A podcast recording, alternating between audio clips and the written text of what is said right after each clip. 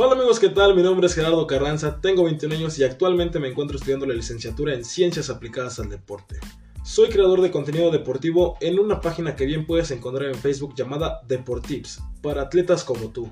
De igual manera soy creador de este canal llamado Tu Podcast Deportivo, mismo donde podrás encontrar charlas deportivas tanto con nutriólogos, periodistas deportivos y atletas semiprofesionales y profesionales.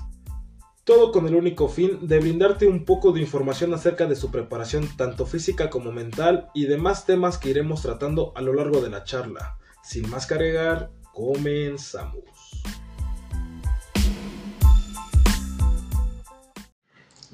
Hola amigos, ¿qué tal? Eh, un placer tenerlos de nuevo en esta plataforma.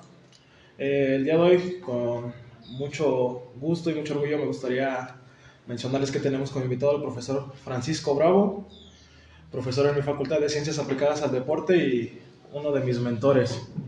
Licenciado en Administración, especialista en comercialización de negocios innovadores, estudiante de la maestría en Administración y Dirección de Entidades Deportivas, fundador del Centro de Operaciones e Informática Digital, asesor de diferentes proyectos productivos, tanto públicos como privados, profesor de nivel medio superior y superior en economía deportiva, administración, investigación de operaciones, organización deportiva, contabilidad, finanzas, costos, entre otras. Pues bueno, profe, un gusto tenerlo de este lado y ya llevábamos rato planeando esto. Esperemos que todo salga de maravilla. Hola, muchas gracias. Un saludo a todo tu auditorio. Pues no es mucho, ¿verdad? Pero irá creciendo con el tiempo. Bueno, este, el tema a tratar de hoy es cómo eh, la mujer impacta en esto que es nuestro gremio, el gremio deportivo.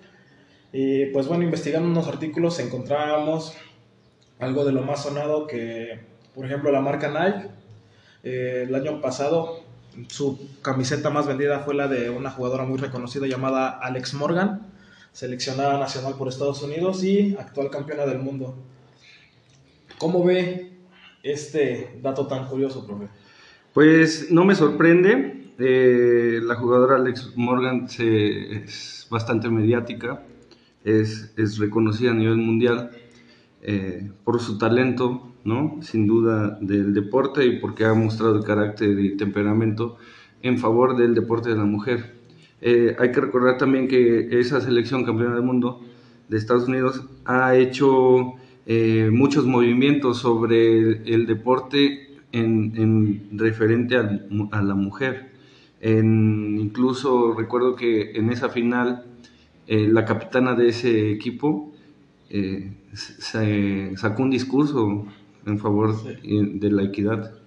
De hecho, este, creo que ese discurso lo, lo toma porque Donald Trump les dijo que no serían invitados a la Casa Blanca si no serían campeonas, ¿no? Sí, Sí, o sea, desde ahí estamos empezando, digo, sabemos la, la ideología de, del presidente de Estados Unidos de Norteamérica y, bueno, honestamente sabemos que no piensa, ¿no? pues sí. Este, recuerdo que, bueno, fue un golpe con guante blanco el decir que, bueno, que eran campeones del mundo y su comentario es decir, pues ahora no voy. Sí, estuvieron a punto, pero también las sanciones son muy severas, entonces sí, finalmente hay un protocolo que cumplir y así como creo yo que eso debieron haber aconsejado, que así como nosotros podemos exigir también hay que cumplir, ¿no? Estamos obligados a eso y el protocolo pues forma parte de, del evento deportivo.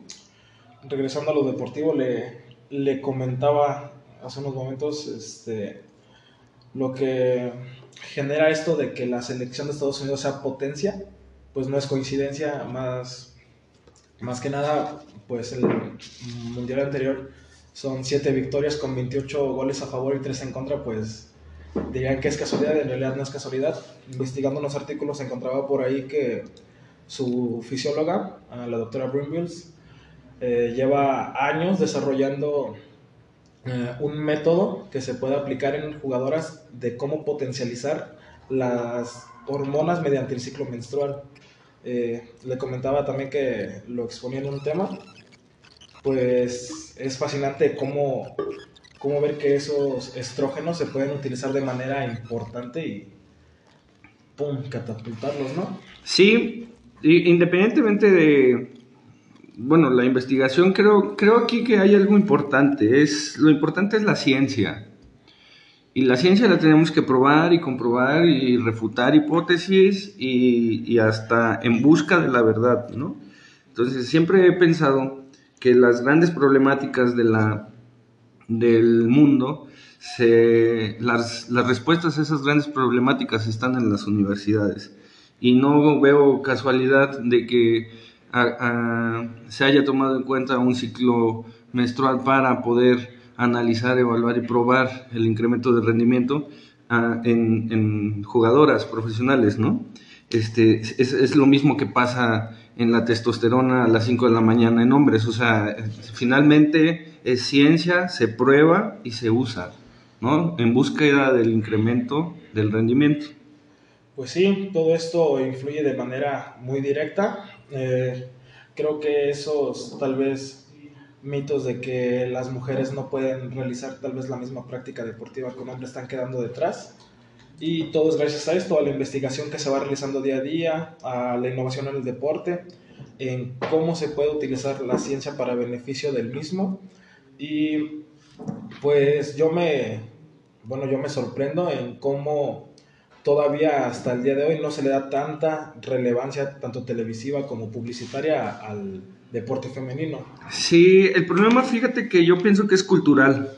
Eh, desde los juegos, los primeros juegos en Grecia, ¿no? estamos hablando de 700 eh, antes de Cristo, eh, se les prohibía la entrada a las mujeres casadas y a las mujeres que estaban solteras sí les daban acceso debido a que los atletas o los el deporte como en su, en su inicio este, participaban desnudos. Entonces, como participaban desnudos, no podían ir las personas que estaban casadas.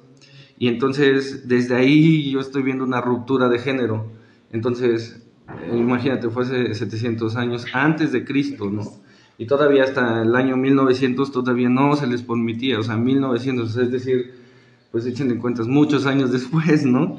Eh, eh, el problema es cultural, venimos desde allá arrastrándolo eh, sabemos que la cultura cambia, pero pues estamos en ese movimiento, en este momento, en ese vacío de, la época. Intentando innovar un poco tal vez esa ideología. Así es, cambiar la ideología realmente. Bueno, profundizando un poco más acerca de este tema, recordar que hace 53 años, allá por el año 67, todavía no le era permitido a las mujeres el participar siquiera en uno de los maratones tal vez más reconocidos mundialmente, que es el de Boston. Y pues bueno, la estadounidense Catherine Switzer es mundialmente conocida por eso, por hacer este, tal vez logro este evento de participar en uno, infiltrándose. Y ella misma lo comentó en varias entrevistas donde varios sujetos le ponían tal vez trabas para no completar la carrera. Si no mal recuerdo, esta chica logra completar el maratón en 4 horas 20 minutos. Pues creo que es un dato muy interesante y muy relevante a nivel mundial, ya que ser la primera mujer en lograr esto no, no sé, en esos tiempos no sé cómo tal vez haya sido el impacto. Es que el impacto es, es como muy preocupante, mira, Nada más pongámoslo así, fue hace 53 años, es decir, todavía hay gente con vida, evidentemente, ¿no? O sea, nuestros padres todavía viven y, deben de estar, por lo menos el mío, superar esa edad, ¿no? Pero eh, no puedes concebir eso, ¿no? La vida es, el tiempo es algo que no regresa y todavía fue eh, eso en el 67. Te voy a poner un ejemplo, en el 87 todavía había una persona que corrió un maratón descalzo o sea, no vamos tan lejos. El deporte, realmente el deporte ha estado alejado eh, de toda la comunidad, porque sí lo tienen el poder, las personas poderosas tienen el control económico del deporte. Y es entonces cuando empiezan a descubrir, ahí está el parteaguas, en donde empiezan los patrocinios, empezamos a, empiezan a incluir y a generalizar el deporte. Usted, de manera personal y un poco profesional, ¿cómo cree que influye esto de los patrocinios en el deporte femenino? definitivamente ha tenido una evolución esos patrocinios. Eh, no se mide con la misma eh, simetría, no hay una... Eh, todavía no está claro cómo, cómo, hacen los patrocinios, ¿no? Lo que sí está claro es de que es una, un deporte que viene empujando y digo, la prueba está que en el, como empezamos aquí, sabemos que la playera de Alex Morgan es la número uno en ventas en todo el mundo, es decir, estamos, está está arriba de Messi, está arriba de Cristiano Ronaldo, de Neymar, ¿no? De, yo creo que este año superará las de Kobe Bryant, ¿no? Pero también entendemos que la economía es así, ¿no? Es, producto de la escasez. Pero un punto muy importante, este, leía una nota periodística en donde mencionaban que Nike había suspendido este, ese, ese, esa venta de playeras o productos de Kobe Bryant por lo mismo que no le gustaría generar ingresos. ¿Cree que eso influye un poco? Esa es una estrategia de mercadotecnia. Es una estrategia de mercadotecnia, fíjate, que lamento decirte. A ver, a ver. La economía se basa en los recursos escasos. Si yo como marca digo que ya no voy a hacer, en el momento que vuelva a hacer, toda la gente va a llegar a comprar y yo voy a poderlo dar en el precio que yo quiera porque antes esa player estuvo escasa. Entonces es lo mismo que pasa, es, marketing social en realidad. Y efecto boomerang. Yo lo aviento y espero que regrese. La, la onda aquí es como cuando a un jugador de élite, catalogado el número 2 actual, ¿no? Que se llama Cristiano Ronaldo, el número 2, porque el número es Messi. Este, eh, el número 2 tenía un intento de eh, una demanda en Estados Unidos por, no sé si fue acoso o, intento de violación o violación misma o algo, algo, no recuerdo bien la nota. El punto es de que al otro día Nike se desmarca de él y dice que no va a, que hasta los esclarecimientos de los hechos eh, de manera temporal va a quitar toda la imagen de él en su publicidad. O sea, es decir, la marca se queda bien, y él, como es su patrocinado, nada más simplemente no lo vuelve a sacar.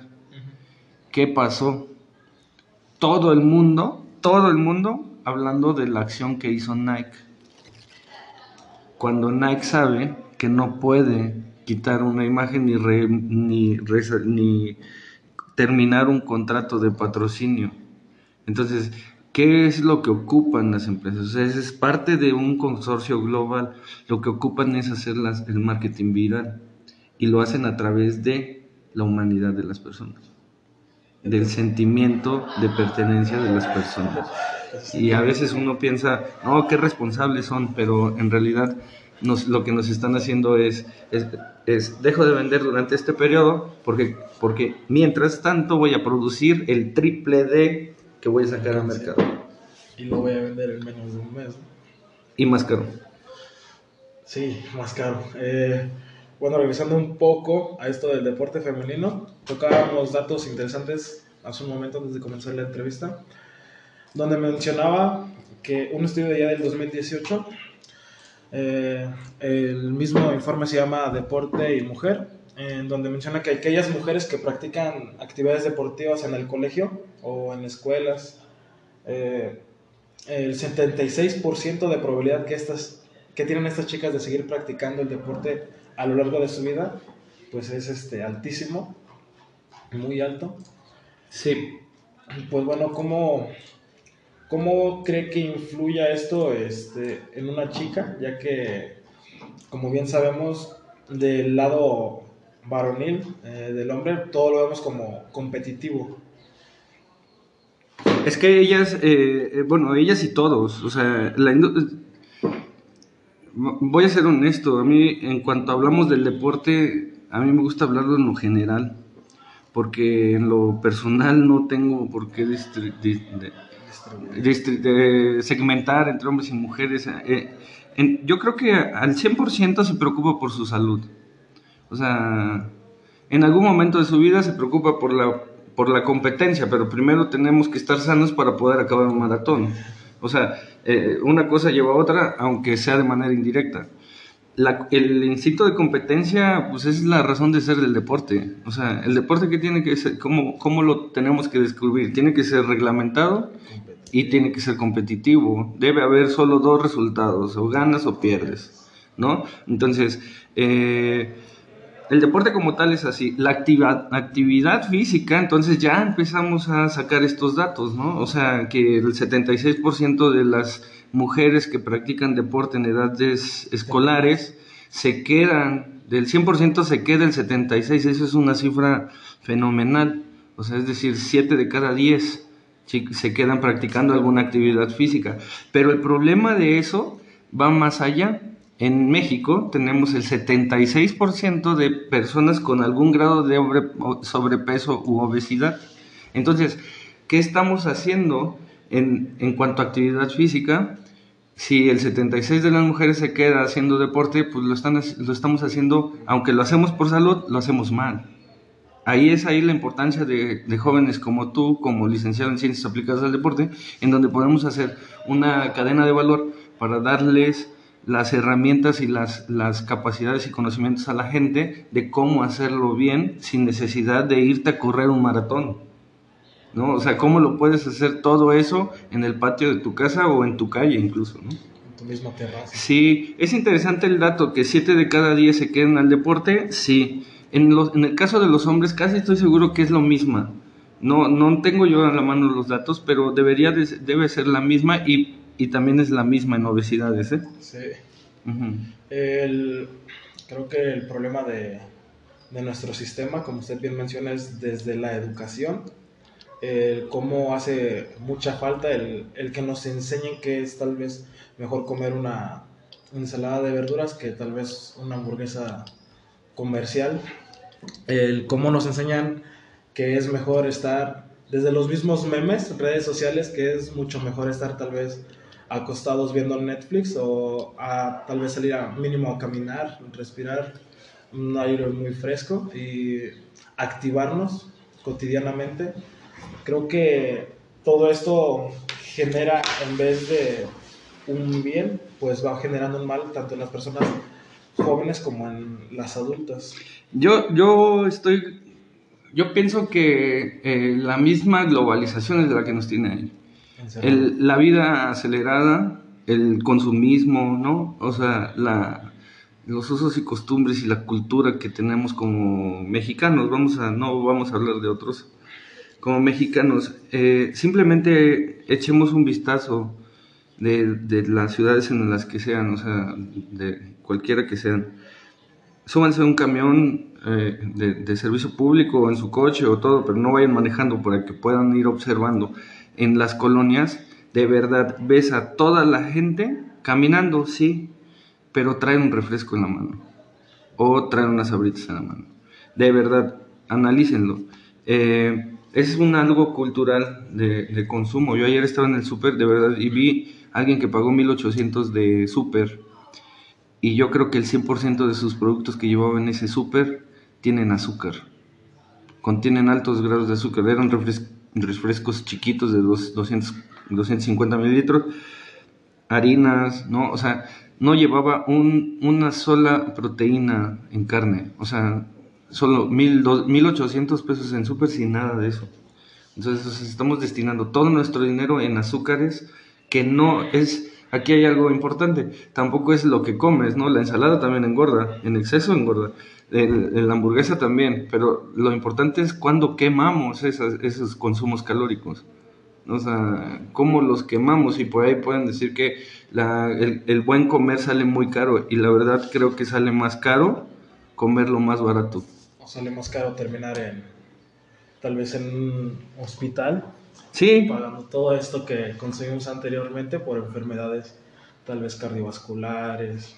Ese yo creo que será tema de otro de otro podcast, porque realmente el, debe haber un plan estratégico para evitar que los gobiernos en este momento dediquen el 60% de su presupuesto en insulinas, a que lo, lo invirtieran ese 60% en el tema desde la educación, en donde podamos incluir eh, actividad física y todo lo relacionado con ella, desde nivel primaria, o sea, básico, tratando de, de, generar hasta un proyecto de largo alcance, ¿no? 2040, etcétera, una agenda. Una generación completa, ¿no? Una generación completa. Perfecto. Eh, bueno, ahora sí, regresando a lo deportivo. Usted, tanto como persona como profesional, ya lleva años eh, educando. ¿Cómo, ¿Qué consejo les daría, mejor dicho, a esas chicas que vienen tal vez practicando alguna actividad física, algún deporte? ¿Qué, qué cree usted que es lo que deberían de preguntarse ellas mismas como deportistas? Hay una teoría que se llama teoría del Bach, eh, que tenemos que llegar a un, a un punto medio, o sea, imaginemos que tenemos tres círculos y el punto medio sería como el punto de equilibrio de la unión en esos tres círculos. Y esos tres círculos, empezamos con la primera pregunta, que sería, ¿qué es lo que realmente te apasiona? ¿En qué puede ser la mejor o el mejor? ¿Y cómo multiplicamos esas satisfacciones de ser ambas las primeras dos, ¿no? Esa meta, o sea, la intersección de esas cosas nos va a decir qué es lo que nosotros debemos buscar y hacia dónde ir. ¿No? Para todo es importante la vocación, las habilidades, pero también la capacidad de cómo podemos desarrollarnos dentro del medio. La, importancia aquí es de que todo lleva un proceso, estimado. O sea, todo tenemos que empezar con definir qué es lo que vamos a hacer, cómo lo vamos a hacer y para quién lo vamos a hacer, ¿no? Aquí en lugar de que yo tú me estés preguntando, creo que yo te estoy preguntando, pero eh, pareciera ser así, no es realmente el mensaje, ¿no? O sea, esas seis preguntas en las cuales debemos contestar y a partir de lo que sea la respuesta dependerá la estrategia de un posicionamiento de marca de manera muy, muy personalizada. ¿Cómo define marca usted, profesor? Marca es tu esencia, es lo que tú, lo que vas a dejar en el mundo cuando partas a otro plano es, son los recuerdos que tú vas a, dejar, las capacidades o las inspiraciones que tú creaste en otro, otro ser humano y que ayudaste a desarrollar los pilares fundamentales que son la familia, el amor y sobre todo el amor al deporte, ¿no? Entonces, eh, la marca desde una persona que no es deportista, pero sí somos profesionales, que somos padres, madres, hermanas, primos, hermanos. Para mí una marca realmente no tiene, no tiene como la connotación del mercado de marketing, ¿no? O sea, no, o sea, una marca es como el con el cual vas a ser recordado toda la vida. En donde no notarán la presencia, sino la ausencia. Así es. Y en donde tú vas a seguir generando o inspirando a siguientes generaciones con tu mensaje. Perfecto. Para cerrar, ¿tiene algún mensaje para el auditorio? Eh, pues quisiera eh, decirles que en este debemos ser o debemos cuidar este mundo que así como cuando nacimos, no realmente mi mensaje es como de unidad porque así debemos hacerlo eh, así como llegamos y recibimos ese mundo con esas eh, altas o bajas, eh, pues también técnicamente dejemos ese mundo, ¿no? A lo mejor no es culpa, mi mensaje siempre tiene que ver con algo de emprendimiento, pero en esta ocasión quiero hacerlo como algo más familiar. Pero si nosotros nacimos en una, en una determinada colonia, ciudad, calle, con un foco o con dos focos, etcétera, no es nuestra culpa que hayamos nacido ahí, va a ser nuestra culpa que cuando partemos, partamos a otro plano, terminemos en ese lugar. Entonces, no, no tenemos que parar, todos siempre tenemos que seguir adelante. Siempre, hace como aproximadamente 20 días, subí unas fotos a mis redes sociales y recuerdo que subí unos cerros que usted debe conocer muy bien, ya que es de la ciudad de donde yo vengo. Este, su comentario fue decir siempre hay algo nuevo detrás de esos cerros, ¿no? Y pues yo creo que eso nuevo a lo que usted se refería siempre es este, como que una nueva oportunidad. Ya sea buena, ya sea mala, creo que eso nos lo va a ir generando la experiencia que escuchaba hace tiempo en una entrevista que le hacían a Pep Guardiola, en, donde mencionaba que la experiencia al final del día te recuerda que la experiencia no sirve de nada. sí, sí, sí, sí. Y de hecho, me gustaría recordarte esa, esa foto, para que imaginemos era un horizonte y estaba el atardecer al fondo. Eh, yo hubo un tiempo que cuando era jugador terminé mi carrera o inicios de carrera muy temprana edad, 19 años, y me mandaron a trabajar mis papás a la sierra en Guerrero. Y no tenía más amigos que cinco niñitos que tenían entre 6 y 9 años. Este, y que el de 9 años parecía de 6 y el de 6 de 4 por el alto grado de desnutrición que había en esa sierra. Y entonces yo me ponía a chutar el balón todo remendado, un balón así, ¿no? Yo, de hecho, cuando tuve oportunidad de llevar, yo llevé como 10 mil balones, ¿no? En su momento. esos balones que mojas. Yo, yo trabajaba, trabajaba en una constructora, entonces me iba para allá. ¿no? Esa fue la mejor escuela que me dieron mis padres, porque yo a los seis meses de ahí regresé con un buen de ganas de seguir adelante, estudiando, trabajando, siendo mejor eh, hermano, padre, hijo, familia, ¿no? Entonces, los niños eh, siempre en una ocasión vi que se quedaron viendo el atardecer y yo les pregunté a los niños, ¿qué hay después de eso? Y los niños me dijeron que nada. O sea, es su hasta donde llega su visión, pues no, no hay, para ellos no hay más allá. Para ellos no hay más allá. Los niños me dijeron que nada.